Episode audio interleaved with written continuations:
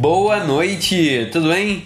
Me chamo Patrick Christopher Nogueira e vou falar sobre o fechamento do mercado na data de hoje, quarta-feira, 2 de setembro de 2020. O Ibovespa fecha em queda de menos 0,25%, cotado a 101.911,13 pontos. O dólar e o euro fecham em queda também. Dólar menos 0,49%, cotado a R$ 5,35 euro menos 1,68%, cotado a R$ 6,32. Vamos agora às maiores altas. Freyri 6,61% a R$ 28,24. Totvis 3,47% a R$ 29,85.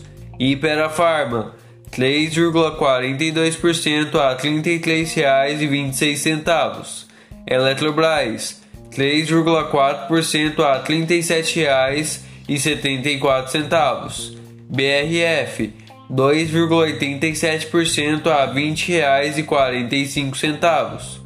Agora, as maiores baixas. Suzano, menos 4,13% a R$ 49,01. Companhia Siderúrgica Nacional, menos 3,16% a R$ 79,11. Clabin, menos 2,68% a R$ 25,39.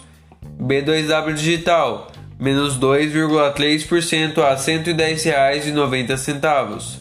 Rumo, 2,12% a R$ 22,16. E as ações mais negociadas na data de hoje foram Cielo, Petrobras, Cogna, Uzi Minas, Via Varejo. Desejo a todos ótimos investimentos.